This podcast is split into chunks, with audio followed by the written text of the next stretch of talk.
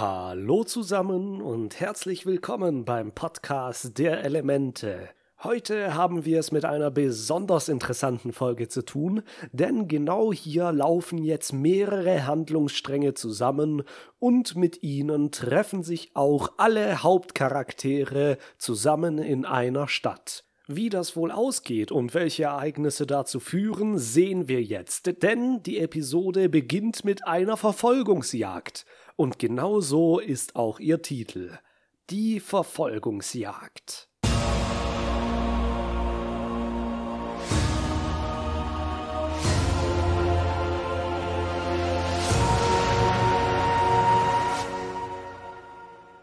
In der letzten Episode haben wir uns ja nur um Suko und seine Vergangenheit gekümmert. Aang, Sokka, Katara und Toph sind gar nicht vorgekommen, aber das ändert sich jetzt, denn gleich als erstes sehen wir die vier, wie sie gerade ihr Nachtlager aufschlagen. Es ist schon Abend und Toph hält Appas Fell fälschlicherweise für sehr weiches Gras. Appa hart gerade. Er verliert sein Winterfell, da es momentan in den Frühling übergeht, und deswegen liegt überall sein weißes Haar herum. Mit einem riesigen Nieser stößt Appa eine große Wolke von seinem Fell aus, und Katara hustet und prustet vor lauter Haaren im Gesicht. Sokka findet das nicht so schlimm. Er bastelt sich eine lustige Frisur aus den ganzen Haaren und Aang macht A auch gleich mit. Katara ist das ein wenig zu kindisch, und sie freut sich, dass sie jetzt auch endlich ein weiteres Mädchen in der Gruppe haben, mit der sie vielleicht ein wenig mehr über Mädchenthemen reden kann. Nun, Toff scheint da nicht mitmachen zu wollen, denn sie albert genauso herum wie die beiden Jungs. Sie lachen gemeinsam herzhaft und auch Katara kommt ein bisschen ins Schmunzeln. Nun geht die Sonne langsam unter und später am Abend sind sie alle noch damit beschäftigt, das Lager aufzubauen. Alle? Nicht ganz alle. Toff liegt da und kaut auf einem Grashalm herum. Während Katara Wasser in einem Topf mischt, Sokka Feuerholz holt und Aang ein Zelt aufbaut, liegt sie nur da und macht nichts. Katara stößt das als erstes unangenehm auf. Sie geht zu Toff und versucht mit gutem Willen, sie davon zu überzeugen, mitzuhelfen, wenn sie ihr Lager aufschlagen, da jeder einen Teil dazu beiträgt. Toff versteht das aber nicht ganz, denn sie hat ja für sich schon alles erledigt. Sie bändigt schnell zwei Felsplatten aus der Erde, die sie zu einem Zelt formt. Ihr Essen hat sie auch schon dabei. Für sie ist gesorgt, also wieso sollte sie den anderen noch helfen? Oh, nun, ich glaube, ich kann ein bisschen verstehen, woher sie da kommt. So neu in einem Team zu sein und dann auch zum Team beizutragen, ist für Einzelgänger auf jeden Fall eine große Hürde. Und Toff, die einerseits ein Einzelkind ist und sich auch das ganze Erdbändigen selbst beigebracht hat, ist wohl der Prototyp eines Einzelgängers. Sie schickt Katara dann jedenfalls weg und diese ist ein bisschen genervt, aber ein wenig später will sie nochmal mit ihr sprechen, um sich für ihr Verhalten zu entschuldigen. Katara versucht dann später aber nochmal die Wogen zu glätten. Sie will sich bei Toff entschuldigen und schiebt es auf die Müdigkeit, dass sie sich ein wenig nervig verhalten haben. Toff scheint aber Lust auf Streit zu haben und sagt, dass Katara wohl sehr müde ist und damit auch sehr nervig. Hm, musste das jetzt sein? Hätte sie die Entschuldigung nicht annehmen können? Nun ja, Toff ist eine besondere Art von Mensch. Sie ist sehr ruppig, sehr grob und ziemlich direkt. Wenn sie irgendetwas nervt, und in diesem Fall ist es Katara, dann sagt sie das auch ziemlich direkt. Damit sorgt sie natürlich für ziemliche Spannung, weil Katara sehr versöhnlich ist und sehr darauf versessen ist, die Gruppe zusammenzuhalten. Das ist ihre mütterliche, besänftigende, streitschlichtende Art, die sie schon seit Beginn der Serie an sich hat. Da treffen jetzt richtige Fronten aufeinander und das sorgt natürlich für Spannung und Streit und nebenbei wohl auch die lustigsten Grimassen in der ganzen Serie. Die Leute, die das jetzt auf Spotify hören, werden jetzt wohl oder übel auf meinen YouTube-Kanal kommen müssen, denn da findet ihr auch das Video untermalt mit Bildern aus der entsprechenden Episode und natürlich jede einzelne Gemasse schön dargestellt und in aller Ruhe sichtbar. Es ist zum Totlachen. Ich verlinke euch den Kanal in der Beschreibung. Schaut ruhig vorbei, lasst auch ein Abo da, wenn ihr wollt, das würde mich sehr freuen.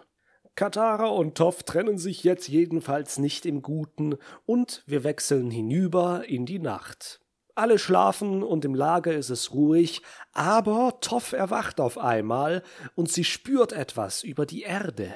Sie sagt, es fühlt sich an wie eine Lawine, aber es scheint doch keine Lawine zu sein. Die vier wissen zuerst nicht, was sie tun sollen. Vor allem Soccer ist sehr verschlafen aber sie entschließen sich dazu, das Lager abzubrechen und weiterzufliegen. Auf Appa können sie dann tatsächlich in nicht allzu weiter Ferne etwas auf sie zukommen sehen. Es wirbelt sehr viel Staub auf und hinterlässt eine Rauchschwade. Die vier können es nicht genau zuordnen, aber wir Zuschauer können sehen, dass es eine Mischung aus Panzer und Eisenbahn zu sein scheint. Es ist aus Metall und es wirkt schwer und unaufhaltsam, und es erinnert ein wenig an die Panzer der Feuernation. Hm, wer könnte wohl in diesem Ungetüm stecken? Sie fliegen jetzt jedenfalls für eine Weile und haben es echt schwer, die Augen offen zu halten. Nach einiger Zeit landen sie dann wieder, und Toff will sich direkt schon ihr Zelt erdbändigen und schlafen gehen, aber Katara ermahnt sie nun und sagt, sie soll ihnen doch beim Abladen helfen. Und hier haben wir gleich die erste Grimasse, ich nenne sie Sockers müffelnder Schlafsack. Das passt wunderbar, denn sein Schlafsack scheint tatsächlich zu müffeln. Toff sieht es jedenfalls nicht ein, dass sie ihnen beim Abladen helfen soll, denn, wie vorhin, sie hat ihr eigenes Zeug ja schon bei sich. Katara wird jetzt richtig sauer und sie sagt, dass Toff total unkooperativ ist und gar nichts fürs Team tut. Toff entgegnet ihr dann, dass sie alles aufgegeben hat, um mit ihnen mitzukommen und Aang das Erdbändigen beizubringen. Und das Ganze endet dann, dass Toff Katara die Tür vor der Nase zuschlägt, beziehungsweise ihr Zelt vor ihr zu erdbändigt. Ja, Katara ist natürlich sehr wütend und sie tobt vor Toffs verschlossenem Zelt. Zocker und Ahn fragen sich, ob sie nicht vielleicht eingreifen sollten, aber Zocker meint, das sollten die Mädels lieber unter sich ausmachen. Außerdem wäre es relativ amüsant.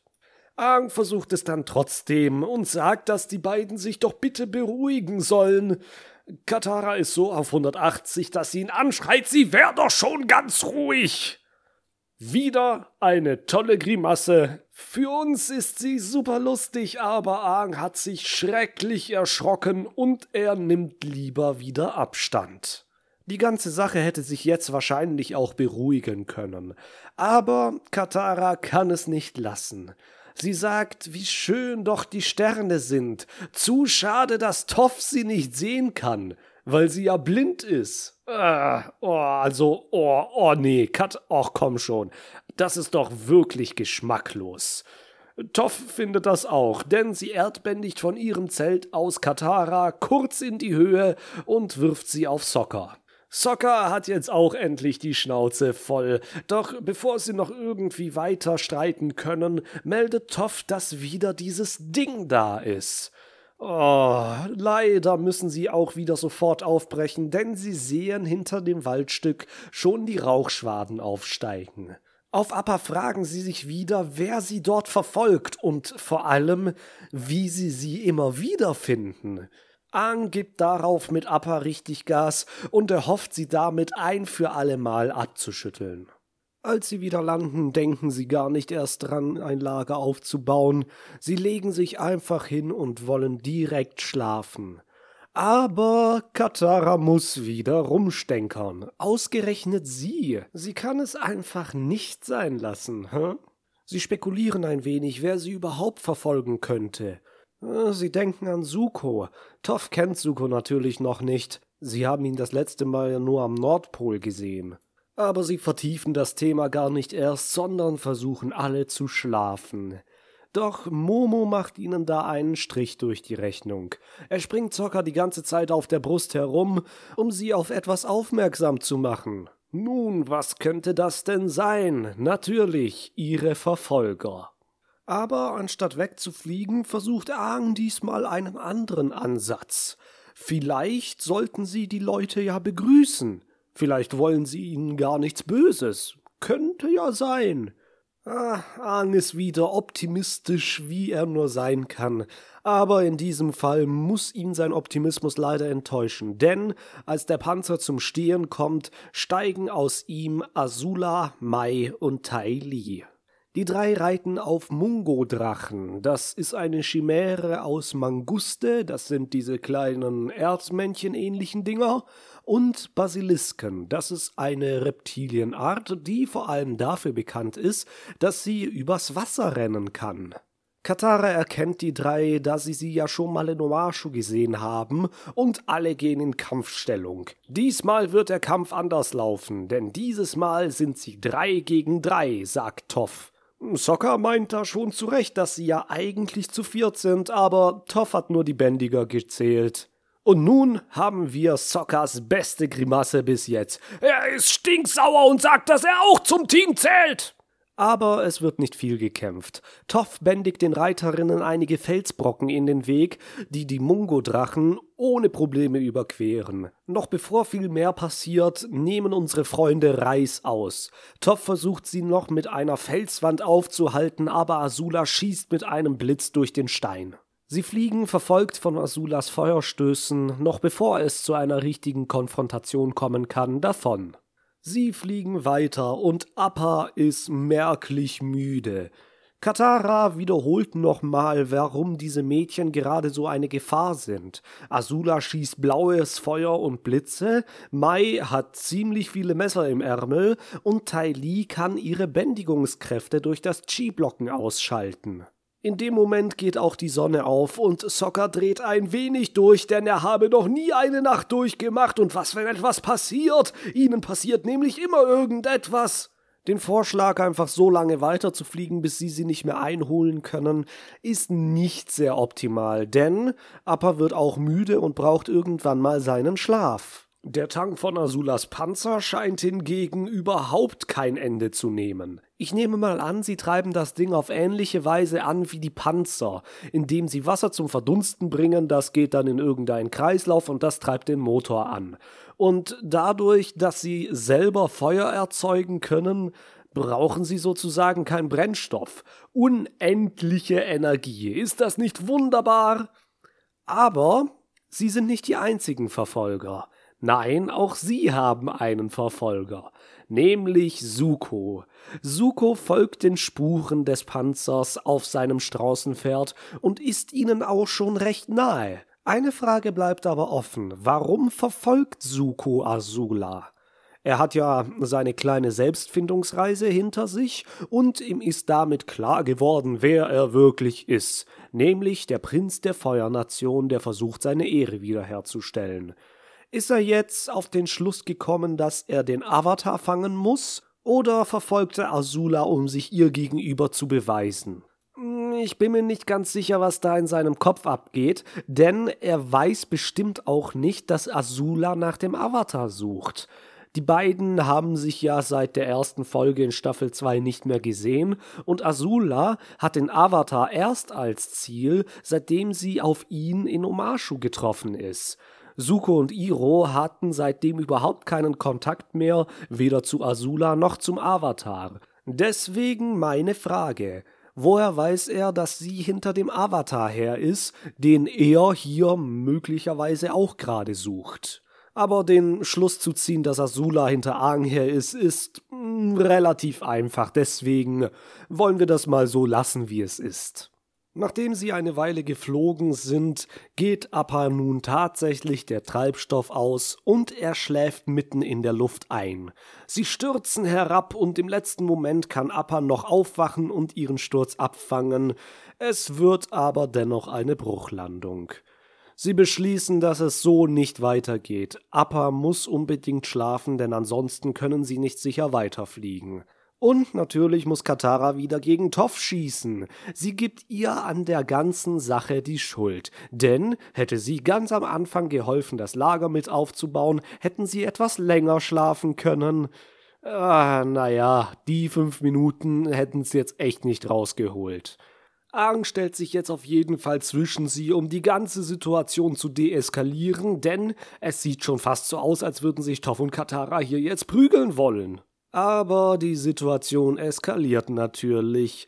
Toff sagt, dass ihre Verfolgerinnen sie nur aufspüren können, weil sie sich an der Spur von Fellbüscheln orientieren, die Appa hinterlässt. Sie gibt damit Appa die Schuld und hat da bei Aang einen empfindlichen Nerv getroffen, denn er verteidigt Appa bis aufs Blut. Jetzt schreit er sie an. Er meint, dass sie immer sagt, sie würde ihr Päckchen selber tragen müssen, aber das ist nicht richtig, denn Appa würde sie alle tragen. Er trägt ihr Päckchen und er hatte noch kein Problem mit dem Fliegen, als sie noch zu dritt waren. Ja, das ist so ein Satz, der fällt, da wissen wir, es ist vorbei. Sie werden sich nie wiedersehen. Hm, wartet mal ab. Toff verschwindet jetzt jedenfalls, schiebt Zocker relativ cool weg und in einem kleinen Schnitt zum Panzer sehen wir tatsächlich, dass das Fell von Appa sie immer wieder auf die Spur unserer Freunde bringt. Jetzt kommt Angs beste Grimasse in dieser Serie. Er ist verzweifelt und reckt die Hände zum Himmel und ruft, was hat er getan? Er hat seine Erdbändigungslehrerin weggeekelt. Katara sieht dann auch ein, dass sie sich sehr eklig verhalten hat, und sie fassen den Beschluss, sich bei Toff zu entschuldigen. Doch dafür müssen sie sie erst wiederfinden. Und sie müssen auch ihre Verfolgerinnen loswerden. Aang kommt dann eine Idee. Sie waschen Appa in einem nahegelegenen Fluss erstmal richtig gründlich. Das ganze Winterfell kommt von ihm ab und Aang sammelt es in einem Beutel, mit dem er dann eine falsche Fährte legen will. Währenddessen brechen Sokka und Katara auf Appa auf, um nach Toff zu suchen. Appa streift, müde wie er noch ist, ein paar Bäume, was für den späteren Verlauf der Verfolgungsjagd noch wichtig sein wird. Sehen wir aber mal bei Toff vorbei. Die geht gerade alleine durch den Wald und auf einmal spürt sie etwas über ihre Füße. Ist es wieder der Panzer? Nein, es ist ein Mensch hinter einem Stein. Noch bevor sie weiß, wer es ist oder was der Mensch dort macht, bändigt sie die Erde und setzt den potenziellen Angreifer außer Gefecht, aber es ist tatsächlich nur Iro. Ist das ein verrückter Zufall? Iro ist auch hier. Jetzt wissen wir, dass er sich ebenfalls mit Suko und mit Aang in Richtung Westen bewegt hat. Und ich kann mir auch gut vorstellen, dass er immer ganz heimlich in Sukos Nähe war, ohne ihm aufzufallen, aber um immer eine schützende Hand über ihm zu halten. Jedenfalls stelle ich mir das gerne vor. Azula, Mai und Tai Li sind inzwischen an der Stelle angekommen, wo sie Appa gebadet haben. Azula sieht sich die Fährte ganz genau an und überlegt dann. Das ganze nasse Fell im Wasser scheint wohl doch sehr auffällig zu sein. Dann sieht sie die zerbrochenen Äste in den Bäumen. Sie schickt Mai und Tai Li hinter Appa her, während sie der falschen Fährte von Aang folgen wird. Der Panzer bleibt dabei scheinbar einfach in der Gegend rumstehen, irgendwie, denn sie reiten mit ihren Eidechsen. Aang hat währenddessen auch ziemliche Probleme, die Augen offen zu halten. Er fliegt mit seinem Gleiter und lässt das Fell aus seiner Tasche fallen, um die Fährte weiter und weiter zu legen, bis er am Rande der Wüste in ein kleines verlassenes Dorf kommt.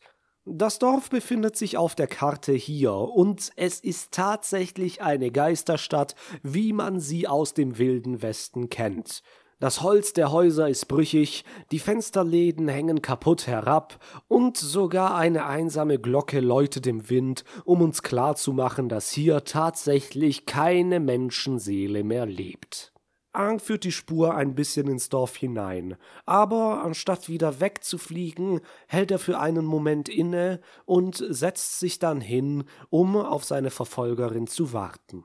Scheinbar hat er sich entschlossen, den ganzen Spiel hier ein Ende zu setzen, denn er weiß, solange sie von Azula so akut verfolgt werden, werden sie mit Appa nie einen ruhigen Platz finden, und das ist weder für das Tier, noch für ihn, noch für seine Freunde gut. Gehen wir aber zurück zu Sokka und Katara. Die fliegen gerade mit Appa über den Wald und suchen nach Toff. Weit kann sie ja noch nicht gekommen sein. Momo fällt dann aber auf, dass sie verfolgt werden, und zwar nicht von Toff, oh nein, es sind Mai und Tai Li. Appa fliegt, weil er müde ist, sehr tief und Mai schießt schon mit ein paar Messern auf sie. Sie feuern Appa an, dass er noch ein wenig durchhalten soll, um sie wenigstens über den Fluss dort vorne zu bringen. Und mit einer Bruchlandung schafft er es auch gerade so. Doch die beiden feiern schon zu früh, denn ihre Reittiere, wie ich vorhin erwähnt hatte, sind zum Teil Basilisken, und Basilisken können, auch in unserer Welt, übers Wasser laufen. Äh, nun ja, das verdanken sie eigentlich eher dem Fakt, dass sie relativ leicht sind. Diese Riesenreptilien würden das bestimmt nicht schaffen, aber Physik ist hier sowieso nicht so wichtig. Katara nimmt sich nun Tai Li vor. Tai Li, geschickt wie sie ist, springt von Baum zu Baum und versucht Katara wieder ihr Chi zu blocken. Doch das lässt sie nicht zu. Sie weicht aus und versucht sie schön auf Distanz zu halten, sodass ihre Schläge sie nicht treffen können. Mai hat es derweil mit Zocker zu tun, der ihre Wurfmesser und Schusspfeile sehr gut mit seinem Bumerang und seiner Keule abwehren kann. Die beiden Angreiferinnen merken wohl, dass sie ihrem Gegenüber nicht so ganz gewachsen sind und wechseln deswegen lieber die Partner. Tai Li geht nun auf Sokka los. Sie blockt nicht wirklich sein Chi, denn er kann ja nicht bändigen, aber mit ein paar guten Schlägen kann sie seine Arme und eins seiner Beine außer Gefecht setzen. In einem lustigen Slapstick-Moment verwendet Zocker nun sein Köpfchen. Und zwar im wahrsten Sinne des Wortes, denn er haut mit dem Kopf gegen Tylees Faust, die da kein Chi blocken kann und praktisch gegen eine Wand haut. Aua! Katara wird derweilen von Mai an einen Baum genagelt. Sie wirft die Messer gerade in dem Moment, wo sie versucht, Wasser zu bändigen und verhindert somit ihren Angriff. Soccer kommt nun auch angekrochen und Mai und Tylee sind sie schon siegessicher. Doch sie haben wen vergessen. Etwas Großes und Fälliges kommt hinter ihnen auf sie zu. Es ist Appa. Er weht sie mit einem kräftigen Schlag weg und die beiden Mädchen fallen in den Fluss. Sie können also entkommen und ein bisschen weiter flussabwärts, wo die beiden Verliererinnen wieder aus dem Fluss steigen, meint Tylee nun zu Mai, dass Soccer eigentlich recht süß war. Also diese Wasserstammjungs, die haben's ja irgendwie mit den Frauen, oder? Gehen wir jetzt aber wieder zu Aang. Der wartet immer noch in der verlassenen Stadt auf Azula, und als die Sonne untergeht, kommt sie auch schon angeritten. Er fragt sie jetzt, wer sie eigentlich ist und was sie von ihm will, denn wir wissen ja, dass sich die beiden noch nicht kennengelernt haben. Azula witzelt also ein bisschen herum, dass sie eigentlich Sukos Schwester ist, aber Aang ist wahrscheinlich zu müde, um darüber zu lachen, und dann bahnt sich der Kampf an. Avatar Aang rennt natürlich nicht mehr weg, und Azula freut sich darüber, dass sie nun nicht mehr nach ihm jagen muss, sondern der Kampf gleich losgeht. Aber vor der Action wird es Zeit für einen Tee mit Onkel Iro. Ha, ja, endlich wieder Tee. Toff und Iro sitzen gemeinsam um ein Lagerfeuer und er hat gerade einen Tee aufgebrüht in einer, naja, ich würde mal sagen, provisorischen Teekanne aus Ton. Die Becher sind auch aus Ton oder aus Holz, ich bin mir da nicht so sicher. Jedenfalls ist es kein schönes Teeservice, wie Suko es ihm einmal erstohlen hatte, aber Iro hat ja schon mal gesagt, wenn ein Tee richtig gemacht wurde, schmeckt er immer gut, egal aus welcher Kanne er kommt. Die beiden kommen jedenfalls ein bisschen ins Quatschen. Iro fragt sich, ob Toff nicht vielleicht ein bisschen zu jung ist, um alleine durch die Wildnis zu reisen. Sie entgegnet ihm, dass er wahrscheinlich ein wenig zu alt ist, um dasselbe zu tun. Ja, das hätte ich vielleicht auch gesagt. Toff redet dann darüber, dass viele Menschen denken, dass sie nicht alleine zurechtkommen kann. Iro hat sie zum Beispiel den Tee nicht selbst einschütten lassen, obwohl er darauf besteht, dass er das nur aus Höflichkeit getan hat. Toff denkt über sich, dass sie nach außen wie ein Mensch wirkt, der viel Hilfe braucht, weil sie ja blind ist und jung und klein.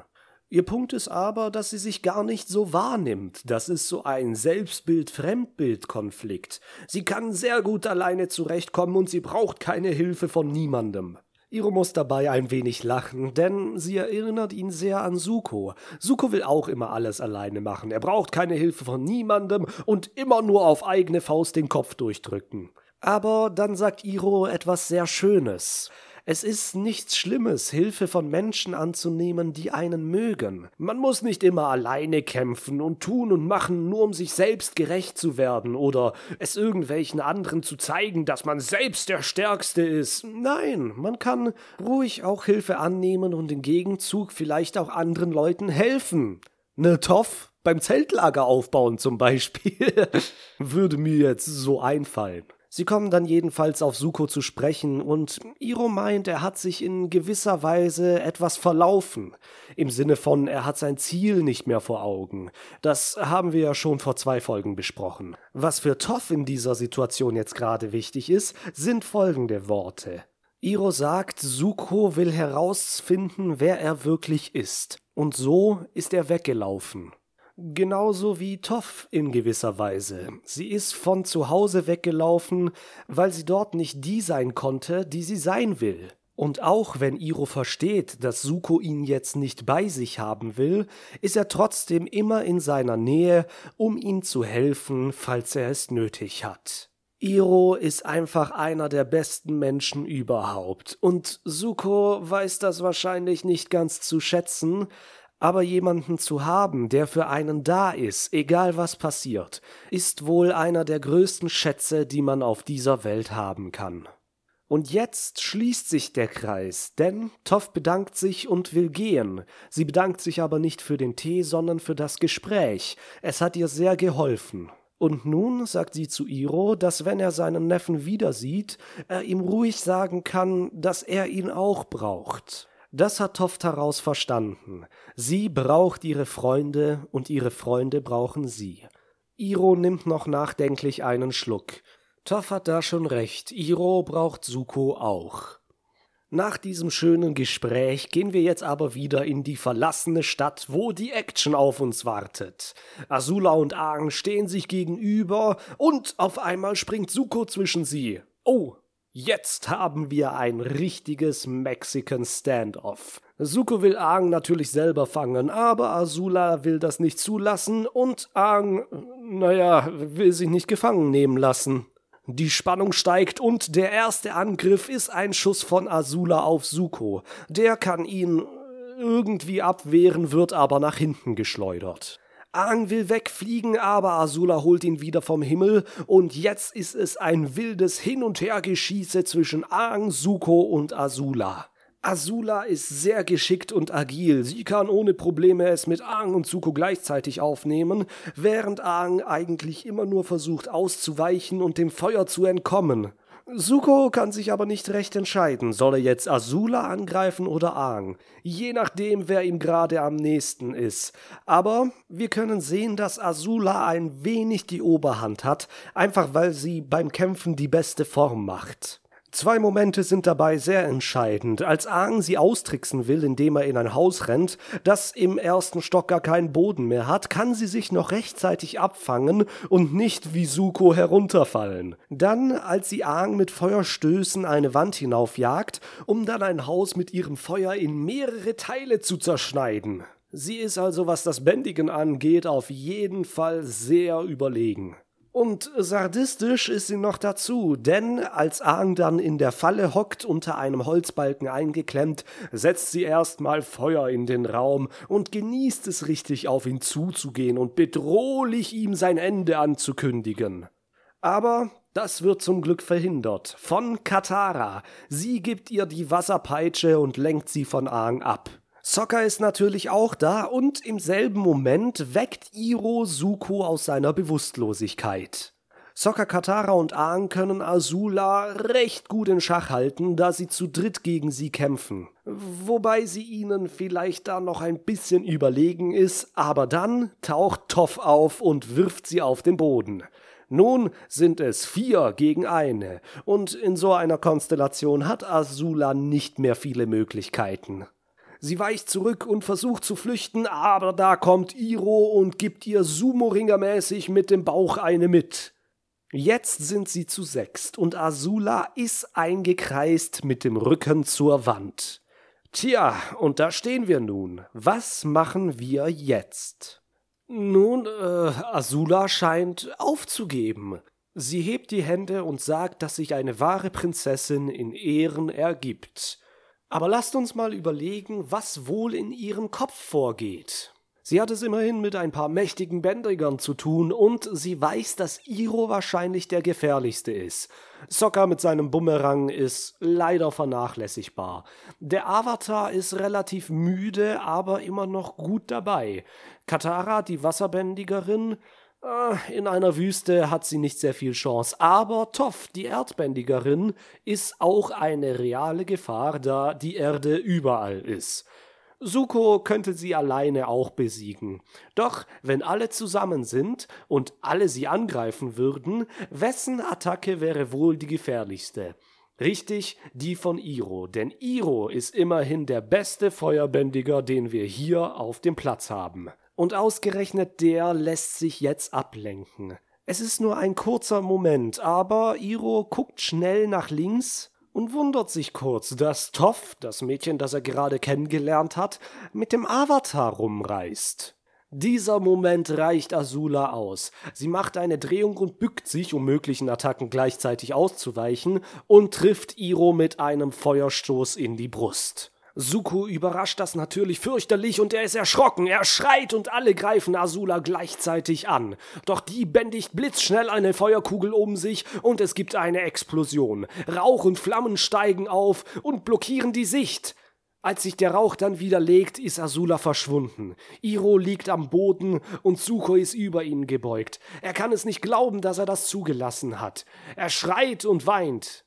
Toff kann es auch spüren, über den Boden mit ihren Füßen, dass es Iro ist, der da liegt. Suko schreit sie an, sie sollen verschwinden, sie sollen sie zufrieden lassen. Katara kommt einige Schritte auf ihm zu und sagt, dass sie ihm helfen kann, denn sie kann ja heilen mit ihrem Bändigen.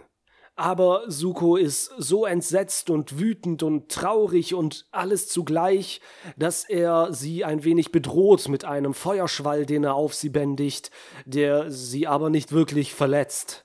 Die vier rennen weg und lassen die beiden zurück. In der Stadt brennt nun alles nieder und eine große Rauchsäule schiebt sich in den Himmel.